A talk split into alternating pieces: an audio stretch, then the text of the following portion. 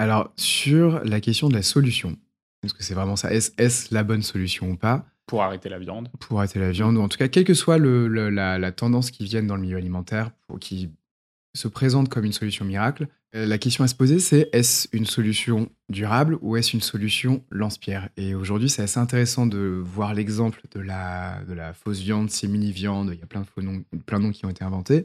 C'est que quand c'est arrivé, ça, a été un petit peu vu comme euh, la, solution miracle. Des quantités d'eau qui euh, bien moindres que la viande euh, industrielle, que la viande, je mets entre parenthèses pour le moment à dessein de mot industriel, des quantités de gaz à effet de serre émises beaucoup moindres que la viande aussi.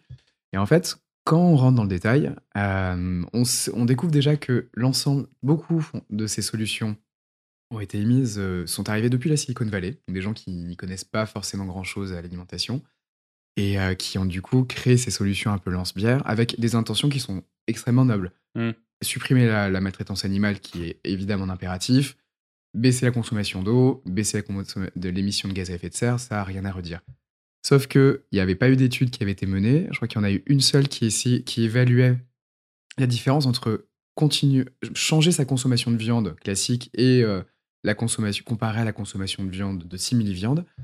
Et euh, une des, une des, une des, un des éléments qu'on pouvait mettre en exergue, c'est que si on diminuait notre consommation de viande, in fine, les viandes, les viandes, les fausses viandes pouvaient avoir plus d'impact négatif que la vraie viande parce que ça reste des produits ultra transformés. Mm. Avec, si jamais dedans il y a 10 ingrédients, bah, si les 10 ingrédients viennent du quatre coins de la planète qui sont pas bio, bah, au final ils ont un impact qui est assez catastrophique. Donc euh, ça c'est un très bon exemple pour se rendre compte que c'est pas forcément toute solution n'est pas toujours une bonne solution. Les chiffres qui étaient avancés, qui sont avancés, sont vrais, mais ils s'intéressent aux chiffres de, ce sont les chiffres du, mo- du, mi- du modèle industriel. Ouais. Donc des quantités énormes produites euh, de très très mauvaise qualité. Alors que lorsqu'on s'intéresse aux chiffres de, des, des modèles fermiers en agroécologie, en permaculture, le, la comparaison ne tient pas. Et in fine, en fait, une des choses qui est assez intéressante quand on s'intéresse à ces sujets, c'est qu'il y a moyen de tout simplifier. Les, meilleures solutions, ce sont les solutions les plus simples.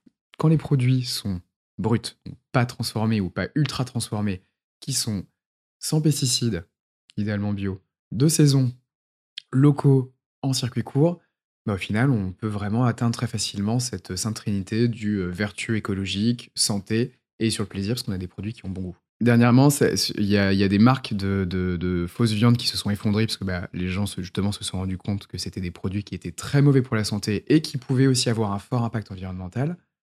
Euh, de fait, il y a quand même, ça, reste une bonne, ça a été une bonne chose parce qu'à l'inverse, il y a d'autres solutions Mm. qui, euh, à partir de, ce- de ces produits, qui ont été mises en place, qui mettent beaucoup plus en avant les légumineuses, des produits beaucoup moins transformés.